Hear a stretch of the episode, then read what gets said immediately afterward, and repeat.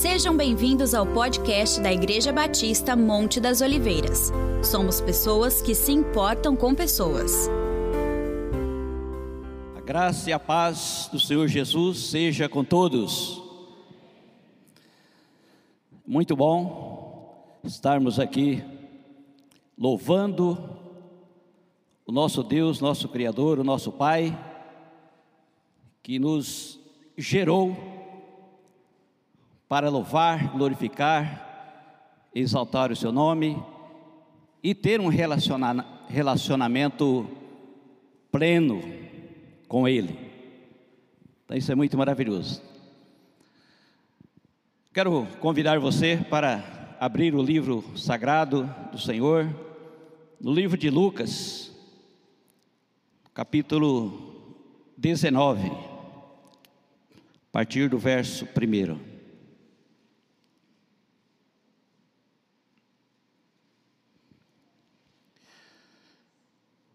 Lucas 19, começando no primeiro versículo. Trata-se de Zaqueu, o publicano. E tendo Jesus entrado em Jericó, ia passando, e eis que havia ali um homem chamado Zaqueu e era este um chefe dos publicanos e era rico. E procurava ver quem era Jesus, e não podia por causa da multidão, pois era de pequena estatura. E correndo adiante, subiu a uma figueira brava para o ver, porque havia de passar por ali. E quando Jesus chegou àquele lugar, olhando para cima, viu-o e disse-lhe: Zaqueu, desce depressa, porque hoje me convém pousar em tua casa. E, apressando-se, desceu e recebeu-o com júbilo. E vendo todos isso, murmuravam, dizendo: que entrara para ser hóspede de um homem pecador. E levantando-se Zaqueu, disse ao Senhor: Senhor, eis que eu dou aos pobres metade dos meus bens. E se em alguma coisa tenho defraudado alguém, o restituo quadruplicado. E disse-lhe Jesus: Hoje veio a salvação a esta casa, pois também este é filho de Abraão. Porque o filho do homem veio buscar e salvar o que se havia perdido. Então, nós temos aí um, um fato histórico assim muito muito conhecido que se trata aí da salvação desse publicano que era considerado pela sociedade da época um grande pecador. Quanto é que quando Jesus disse que ia pousar na casa dele, Muitos ali que acompanhavam Jesus ficaram escandalizados, reprovando assim aquela atitude do Mestre Jesus Cristo. Mas a gente vê aqui, nesse fato, que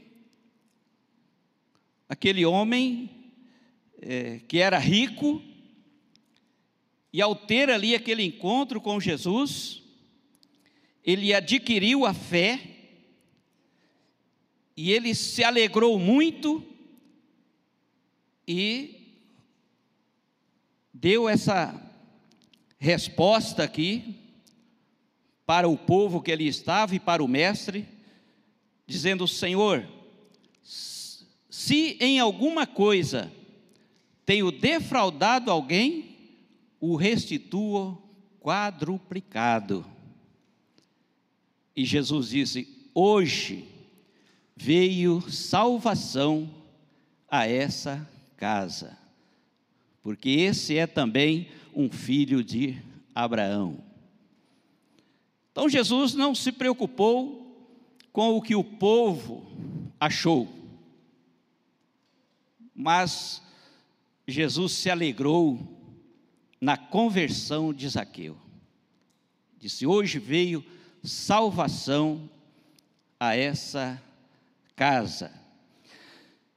Podemos ver que a fé, por essa declaração deste homem rico, podemos ver que a fé é mais do que o dinheiro. Por quê? Porque o dinheiro, com o dinheiro não se compra fé. E com a fé adquire o dinheiro. Concorda comigo? A fé nos leva a adquirir as bênçãos de Deus, conforme Deus prometeu, né? Porque Deus, ele prometeu o melhor desta terra para quem ouve a tua palavra e crê nele. Então você que crê no nome maravilhoso de Jesus Cristo, você pode desfrutar do melhor desta terra, porque é isso que o nosso Deus, nosso Criador, quer. Então, isso é muito maravilhoso. E eu quero falar aqui sobre o tema Para que Jesus veio ao mundo? Esse texto aqui nós temos essa resposta quando Jesus disse: O filho do homem veio buscar e salvar o que se havia perdido. Mas para buscar e salvar o que se havia perdido, Jesus teve que fazer muita coisa preciosa, muitas maravilhas Jesus fez. Por quê? Porque a salvação ela é pela graça, mas por meio da fé. Então não é, não é tão fácil assim. Veja a pessoa ah, Jesus morreu na cruz para salvar os pecadores. Mas não foi só a morte nele da cruz para garantir a salvação. Quanto é que o apóstolo Paulo chegou a dizer certa vez: Eu não me envergonho do Evangelho de Jesus Cristo, porque é o poder de Deus para a salvação de todo aquele que nele crê. Então, quer dizer que o Evangelho de Jesus Cristo é que está a, as provas sobre que Jesus trouxe para mostrar sobre a existência de Deus, a grandeza de Deus, o amor de Deus e tudo que o homem precisa saber, saber para adquirir fé é por meio do Evangelho. Então, o Evangelho é que tem as narrações. Estão falando sobre é, para que Jesus veio ao mundo. Então, eu quero mostrar aqui né, alguns itens para que nós possamos entender bem o que Jesus realmente fez para que nós hoje pudéssemos ter essa fé. Primeiro passo: Jesus veio a este mundo para tornar Deus, o Deus vivo, o Deus de Abraão, de Isaac de Jacó, o Deus criador dos céus e da terra, para se tornar esse Deus criador conhecido aos homens, conhecido a todos nós, a toda a raça humana, todos os homens e todas as mulheres, né? Então, um do, dos feitos de Jesus, da missão de Jesus, naqueles três anos e meio principalmente, que ele trabalhou, percorrendo ali toda a Galileia, por onde ele ia, ele ensinava, percorrendo ali toda a Galileia, ensinando nas suas sinagogas, pregando o evangelho do reino, curando todas as enfermidades, moléstias sobre o povo, de tal forma que a sua fama correu por toda a Síria. Quer dizer, aquilo ali foi necessário para que Jesus então fosse mostrando quem é realmente é Deus. É por isso que nós temos um, um texto na Bíblia que Paulo fala que Jesus Cristo, ele é a imagem visível do Deus invisível. Deus é invisível, ninguém jamais viu a Deus. Jesus, na forma de homem, de forma visível, a sua maneira de agir, a sua maneira de operar, foi mostrando de tal forma para as pessoas que as pessoas foram vendo realmente a grandeza de Deus na pessoa de Jesus. Por isso que Jesus um dia disse para Filipe, que está, quando alguém ali dos discípulos disse: Mostra-nos o Pai.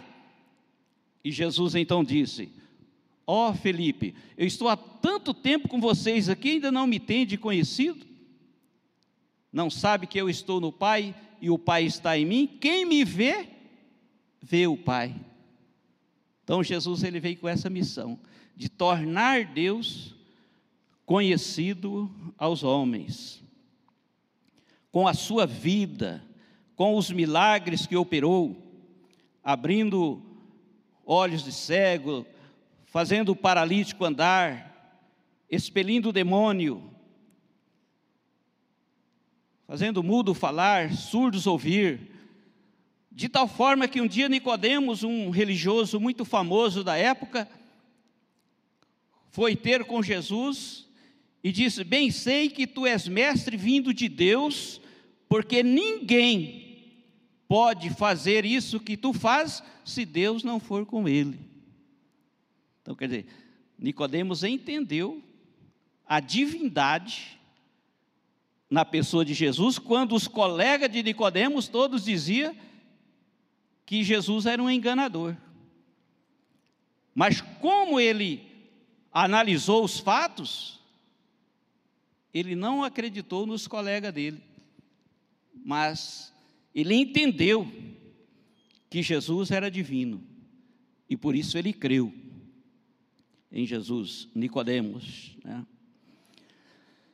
Então, Jesus ele revelou o Pai com a sua maneira de amar, a maneira de amar perfeito, né? O amor de Jesus, totalmente perfeito, revelado nos seus feitos do dia a dia, quando ele percorria ali as aldeias, as cidades. Então, isso foi, foi muito maravilhoso. Quando dizia para as pessoas: Vinde a mim, todos que estás cansados, oprimidos, e eu vos aliviarei, quer dizer, é uma demonstração de amor. Esse texto foi o primeiro texto que me chamou muita atenção no tempo que eu ainda não conhecia o Evangelho. Essa, esse texto, essa palavra, foi uma das que mais me chamou a atenção. Quando a palavra diz: Vinde a mim, todos, sem fazer acepção de pessoas os que estão cansados e oprimidos, e eu vos aliviarei. Independente se a pessoa era um devasso, se era um idólatra, um adúltero, seja quem fosse, vinde a mim todos. É por isso que quando Paulo fez uma, uma descrição sobre os irmãos ali da, da cidade de Corinto, ele disse que alguns deles havia sido devasso idólatras, adúlteros, efeminados, sodomitas, ladrões, avarentos, bêbados, maldizentes, roubadores. E ele diz assim: Mas haveis sido lavado, mas haveis sido santificado, mas haveis sido justificado, em nome de Jesus Cristo e pelo Espírito do nosso Deus. Então é isso que Jesus veio fazer. Ele veio para convidar todos, de qualquer maneira, qualquer tipo de pecado, qualquer tipo de males. E na hora que a pessoa se aproxima de Jesus, porque esse vinde, vinde a mim que Jesus usou aqui, essa expressão, não é um vinde assim no sentido da pessoa buscar um milagre, chegar na presença dele, pedir uma benção, um socorro, e depois virar as costas como aqueles nove leprosos. Não, não é isso. Esse vinde a mim que Jesus disse aqui é no sentido da pessoa chegar a Ele com todos os pecados que tem, receber o perdão e se tornar um seguidor dele. Como ele disse: As minhas ovelhas ouvem a minha voz, eu conheço-as, elas me seguem. Olha aí, é isso que Jesus convida para isso, para seguir a Ele. Elas me seguem. E ele disse: Dou-lhes a vida eterna e nunca hão de perecer. Olha que maravilha.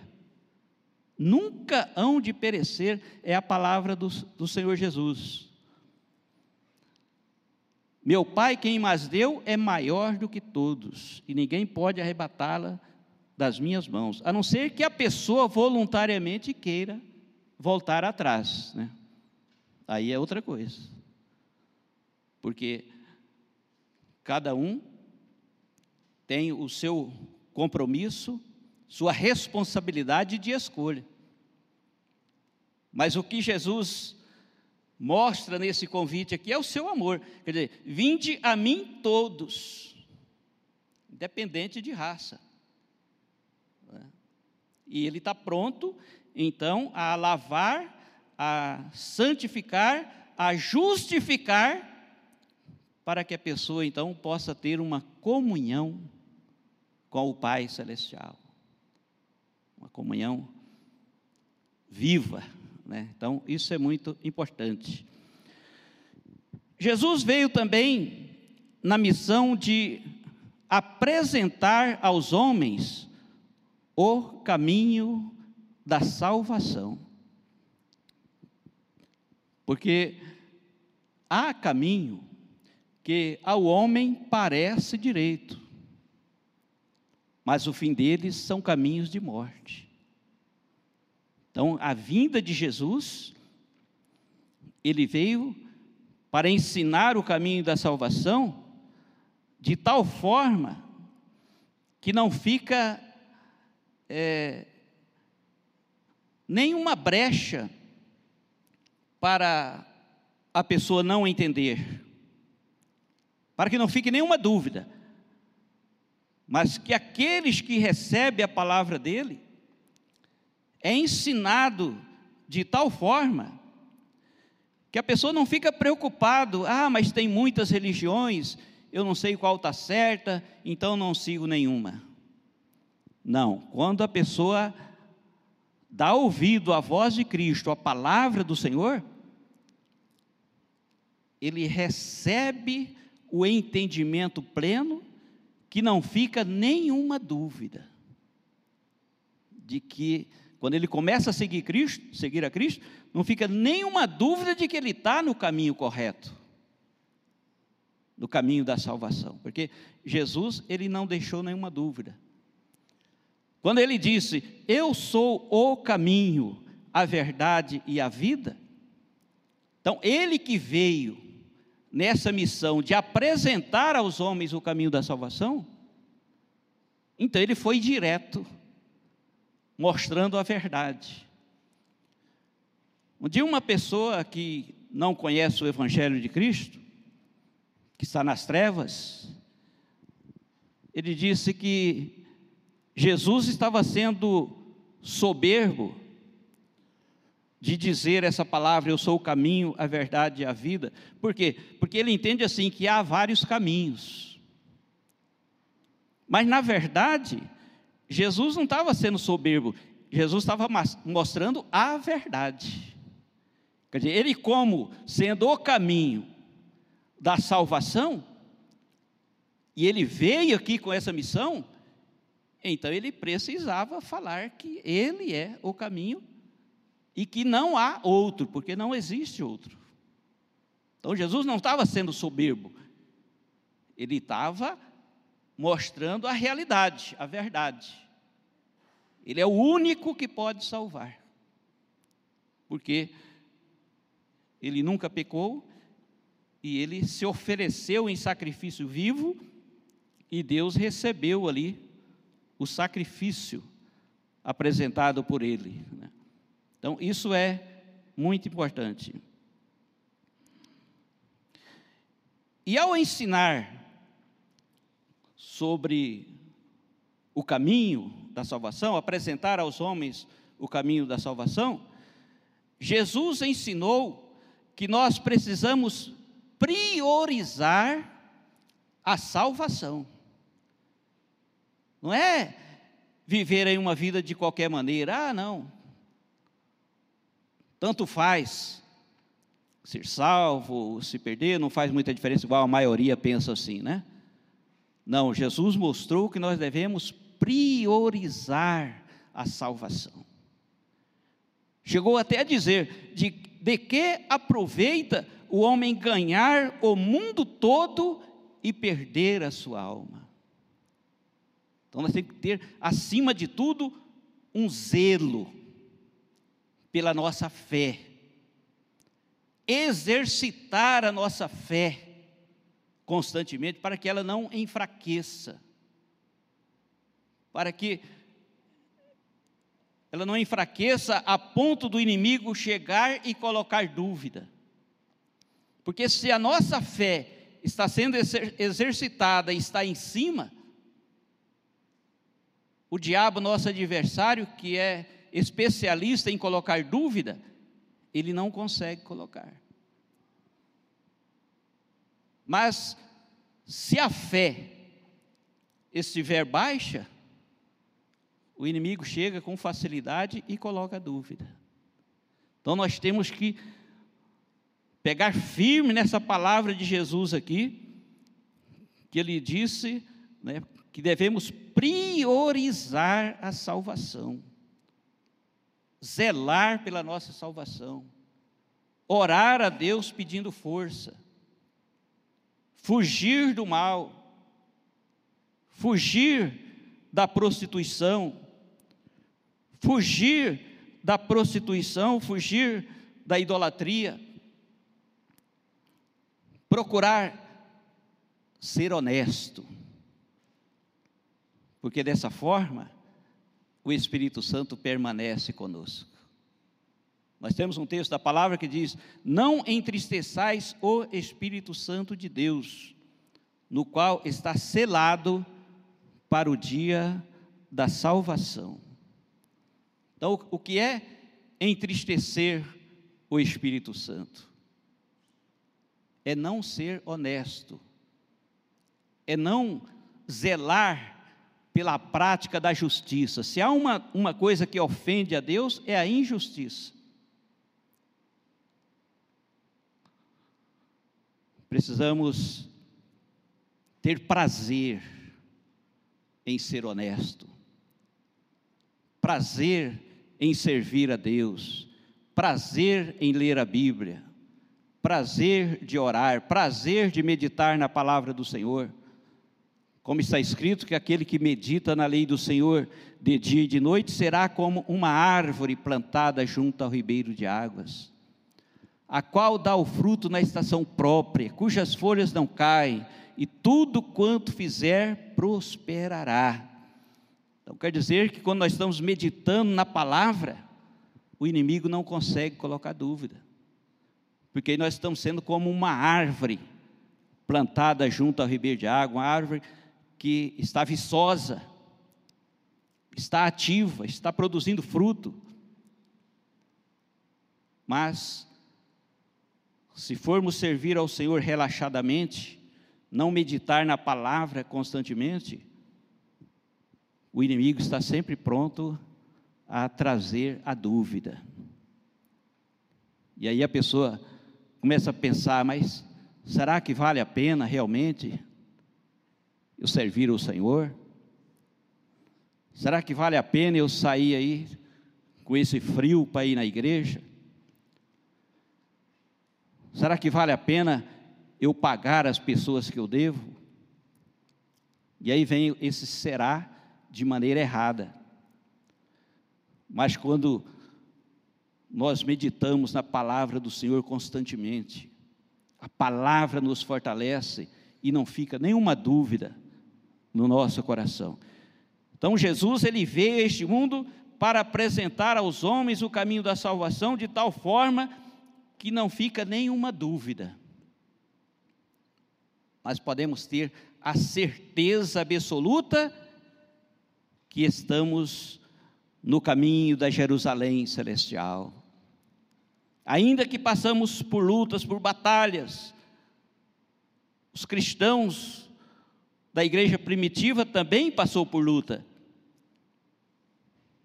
Mas, como disse o Senhor Jesus, ser fiel até a morte, e dar-te-ei a coroa da vida. Então, foi isso que Jesus ensinou sobre salvação, né? ter essa certeza, essa garantia, não deixar a dúvida entrar no nosso coração, mas zelar pela nossa fé, exercitar a fé, lendo a Bíblia, meditando, orando, buscando o Senhor, servindo ao Senhor a cada dia, porque não tem nada melhor do que a salvação. Louvado seja o nome do Senhor. E Jesus veio também a esse mundo para mostrar aos homens como viver de acordo com a vontade de Deus. Então, isso que nós devemos levar muito a sério. Estou realmente fazendo a vontade de Deus? E como saber se estamos realmente fazendo a vontade do Senhor? Meditando na palavra, lendo o livro sagrado. Muitas vezes, encontramos com alguma pessoa falamos sobre a leitura da Bíblia, a pessoa diz: Ah, eu não, não gosto de ler. Mas se a pessoa tem aquele compromisso, às vezes ele começa nem está muito interessado, mas quando ele começa a ler, começa a entender, o Espírito Santo começa a revelar as coisas boas. Aí a pessoa vai tendo aquele prazer na leitura da palavra do Senhor. E aí, como disse Jesus, né? Examinai as Escrituras, porque vós cuidais ter nelas a vida eterna, e são elas que de mim testificam. Olha aí. Então quer dizer que se a pessoa não examina as escrituras, ele não vai aprofundar no conhecimento da pessoa de Jesus. E se ele não aprofundar no conhecimento de Jesus, ele se torna uma presa fácil para o inimigo, para a dúvida. Então, Jesus veio mostrar aos homens como viver de acordo com a vontade de Deus. E isso é muito importante. Quando nós passamos a entender a vontade de Deus. Por quê? Porque as promessas de Deus, conforme eu já disse aqui, Deus, Ele prometeu o melhor dessa terra para os que ouvem a Sua palavra. Então é muito comum a gente ver, principalmente nas redes sociais, ah, Deus é contigo, vá em frente, não desanime, Deus é contigo. Contigo quem? Contigo que está fazendo a vontade de Deus. Se a pessoa estiver fora da vontade de Deus, Deus não está com ele. Então, isso que, que Jesus veio a este mundo para ensinar, para não ficar dúvida,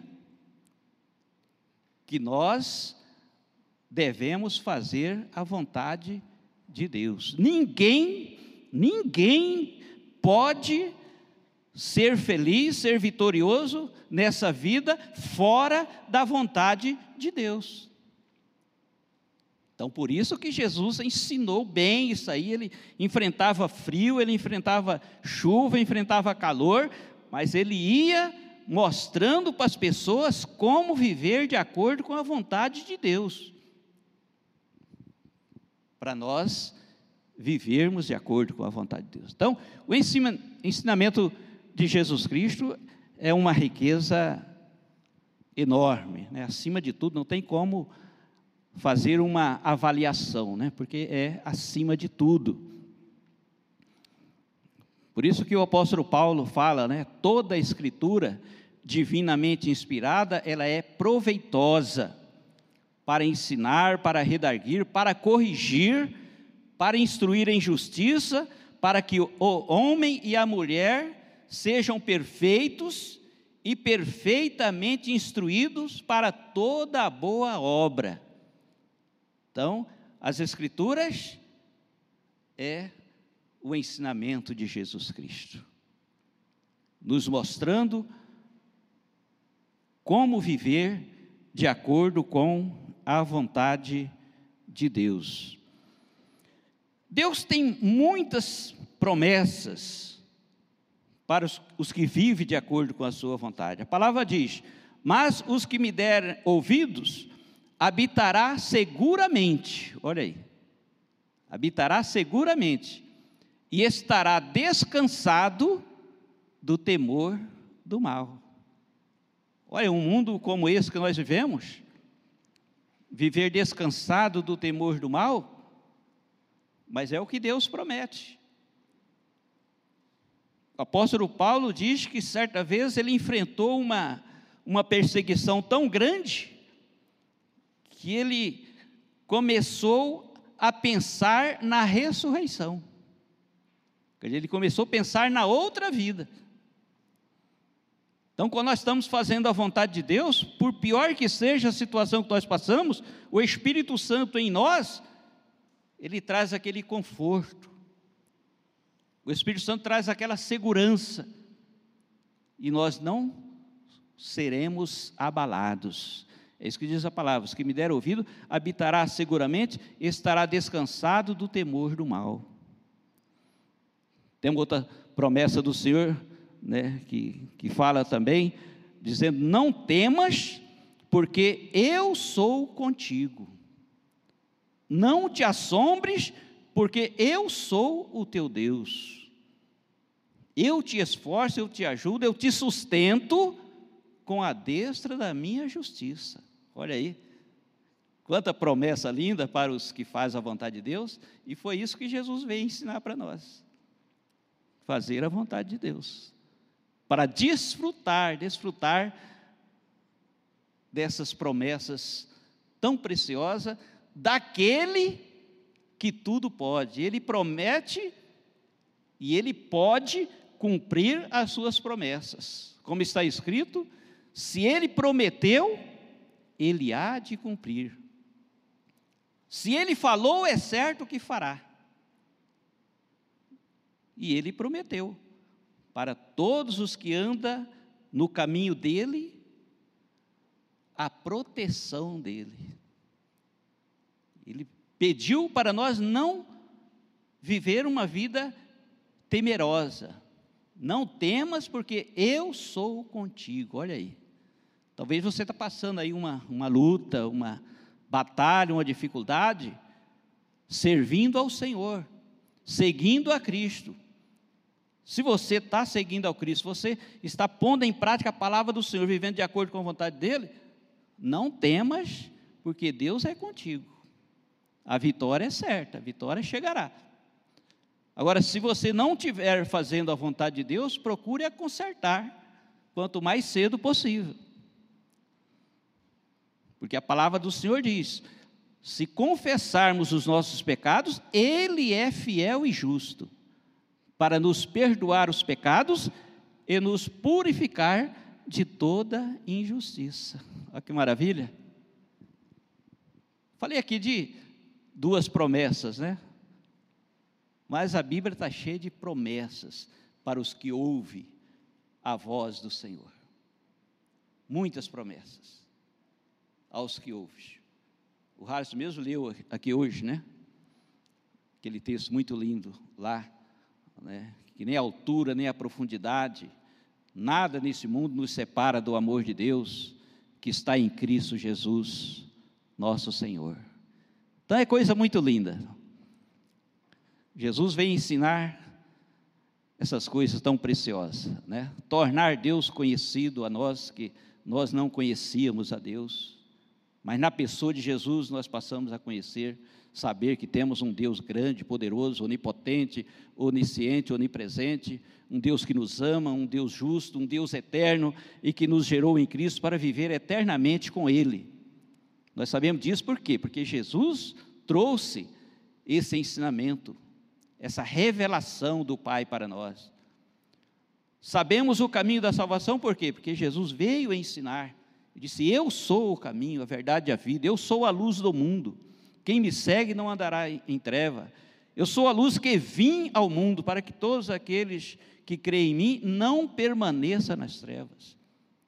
Então Jesus mostrou o caminho da salvação com muita clareza e mostrou-nos como viver de acordo com a vontade de Deus, para desfrutar das bênçãos e das promessas de Deus para essa vida e ter a garantia da vida eterna.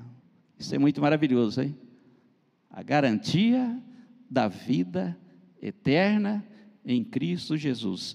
Se tivéssemos apenas a garantia da vida eterna, já era o suficiente de todo o nosso esforço. Porque veja bem, eternamente. Eternamente, na presença de um Deus grande em amor, grande em poder, na presença de um Deus que faz, que fez e faz tanta coisa linda, tanta maravilha, desfrutar eternamente com um corpo glorioso que não haverá mais doença, não haverá mais canseira, não haverá mais velhice, mas um corpo glorioso, que é o que todos nós que cremos em Jesus e seguimos, temos a promessa. Né?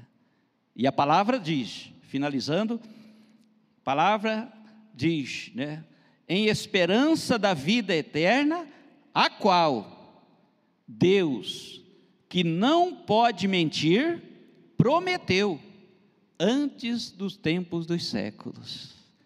Então isso é maravilhoso, né? Deus prometeu. Se ele prometeu, ele há de cumprir. Então isso é muito maravilhoso. Amém? Que Deus nos abençoe poderosamente para que sirvamos ao Senhor de todo o nosso coração, procurando melhorar a cada dia. E agora eu convido você para um momento de oração. Vamos orar ao Senhor. Se você lembrar de algum parente, algum amigo, alguma pessoa que está enfermo, você pode orar por ele também. Nosso Deus, nosso Criador, nosso Pai, nosso Salvador, nosso Redentor.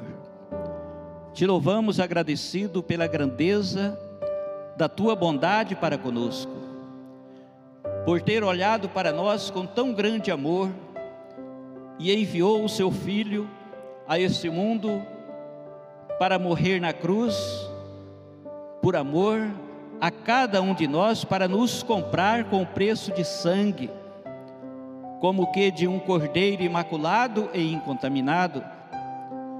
E por isso, Pai, hoje estamos vivendo essa fé, essa esperança, essa certeza da vida eterna. Também suplico a Ti, meu Deus, nosso Pai, o estender da Tua mão poderosa, milagrosa, sobre cada irmão, cada irmã que está aqui participando desse culto. Sabemos, Pai, que é do Senhor que vem o nosso socorro, o nosso refúgio, o nosso livramento de todos os males. Sabemos e sabendo que é do Senhor que vem todo o sucesso que cada uma dessas pessoas precisa. Por isso te peço agora, Pai Santo, poderoso, o estender da tua mão milagrosa, da tua mão poderosa, sobre esse teu filho, essa tua filha que está precisando, Pai da benção do Senhor, que está precisando de um socorro, que está precisando de uma orientação, essa pessoa que está sofrendo com problema de saúde, essa pessoa que está enfrentando problema na área das finanças, no relacionamento, Pai poderoso, estende a tua mão poderosa agora sobre o teu filho, Pai para afastar todo o mal, para desfazer todo o mal. E conceda, Pai, que venha o teu Espírito Santo trazer amor aos nossos corações, trazer a paz que excede todo entendimento, trazer a liberdade, vivificando a nossa fé, a nossa esperança, nos concedendo a bênção do derramar da sabedoria que vem do alto, a sabedoria pura, pacífica, moderada, tratável, cheia de misericórdia, de bons frutos, a sabedoria que não tem parcialidade nem hipocrisia, que seja derramada sobre o teu povo e que venha também sobre a tua igreja, Pai, sobre a nossa igreja os dons preciosos do Espírito Santo, o dom da palavra da sabedoria, da palavra da ciência, o dom de fé, os dons de curar, que seja derramado sobre o teu povo, para que sejamos verdadeiramente sal da terra e luz do mundo, e que essa igreja seja uma bênção, Pai, nessa cidade e em todos os lugares.